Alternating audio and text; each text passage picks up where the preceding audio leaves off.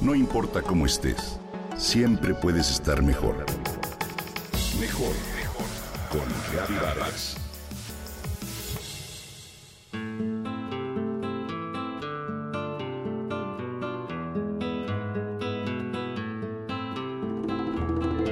Si te pidieran que eligieras la prenda de vestir más representativa de México, ¿cuál sería? Te cuento que el famoso pintor Eduardo Murillo, el Dr. Atl, opinaba que el rebozo es la prenda mexicana por excelencia, porque es de su uso cotidiano, muy antiguo y se le puede encontrar en todos los rincones del país. Desde tiempos inmemoriales, el rebozo ha sido empleado por las mujeres mexicanas para protegerse del frío, cubrirse del sol o para cargar a sus niños y arrullarlos pero además ha sido una prenda de distinción y elegancia que se porta con garbo en ocasiones especiales. En su origen se juntan tres tradiciones, la de la mantilla española, la de los textiles llegados del oriente y la del mamatl indígena, un lienzo rectangular que era usado en tiempos prehispánicos. De esta unión nació una prenda única que se sigue elaborando con técnicas artesanales ancestrales transmitidas de generación en generación.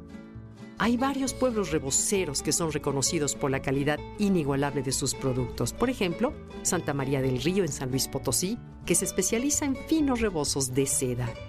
Tenancingo en el Estado de México, donde se fabrican hermosos rebozos de algodón y otros como La Piedad en Michoacán o Moroleón en el estado de Guanajuato.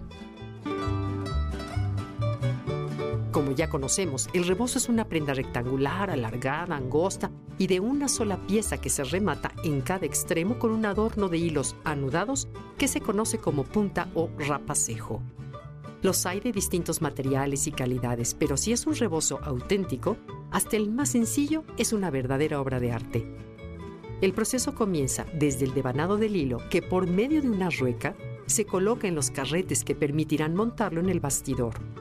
Toma en cuenta que el hilo, sea de seda, algodón o articela, se usa en su color natural, porque el decorado del rebozo depende casi absolutamente del proceso del teñido. En el bastidor, los hilos se tensan, se agrupan en cordones y se define cuál será el ancho y largo del rebozo el material se enatola, lo cual significa que los hilos se pasan por una mezcla de harina, de maíz y agua para que se vuelvan rígidos y se puedan marcar los segmentos de los distintos colores. Es importante que sepas que el dibujo veteado o jaspeado característico de los rebozos no se hace en el tejido como podría suponerse, sino en el teñido, como ya te había comentado.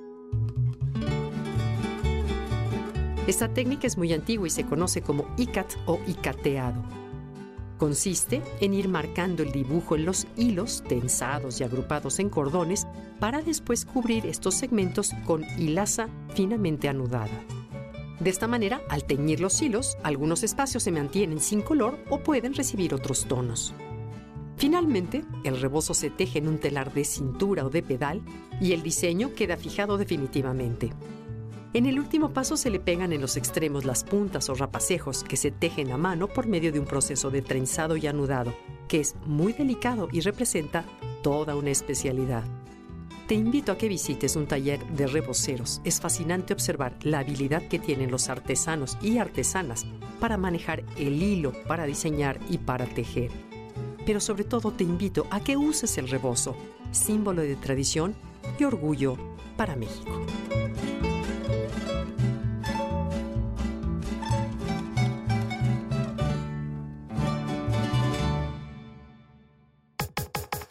Comenta y comparte a través de Twitter. No importa cómo estés, siempre puedes estar mejor. Mejor, mejor, mejor. Con Gaby Vargas.